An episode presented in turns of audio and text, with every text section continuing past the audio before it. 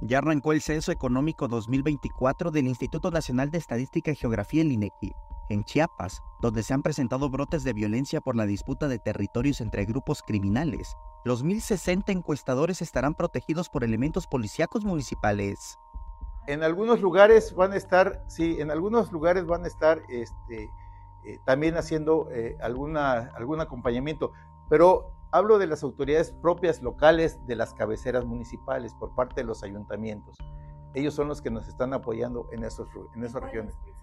Pues en todos los municipios, sí. De hecho, en todos. No podemos, no podemos sectorizar ahorita, pero sí en todos. Inclusive aquí en Tuxtla Gutiérrez también hay, hay, que, hay que pedir el acompañamiento en algunas colonias, ¿no?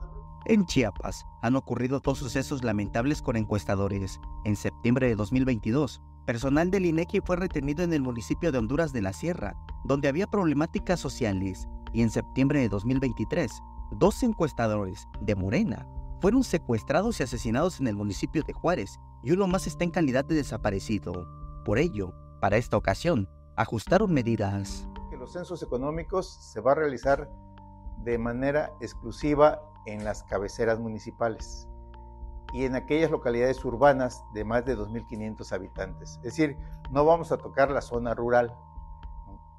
La segunda es que los entrevistadores que están contratados son oriundos de las cabeceras municipales. Estamos buscando gente, tenemos gente en los 124 municipios. De alguna manera que estamos evitando ahí el, el traslado de un lugar a otro. Este censo económico tiene como objetivo conocer los elementos que producen la economía de Chiapas y de México. Inició el 6 de febrero y las y los encuestadores recorren la entidad en búsqueda de negocios hasta el 31 de agosto. Para este ejercicio, cuentan ya con un protocolo de seguridad. Hay un protocolo de seguridad que manejamos al interior del INEGI. Todo el personal tiene un folleto de del protocolo de seguridad, ¿no? Eso es eso le hemos dado a todo y, y sobre todo les pedimos que cuiden la integridad del personal. Eso es lo que hemos pedido siempre.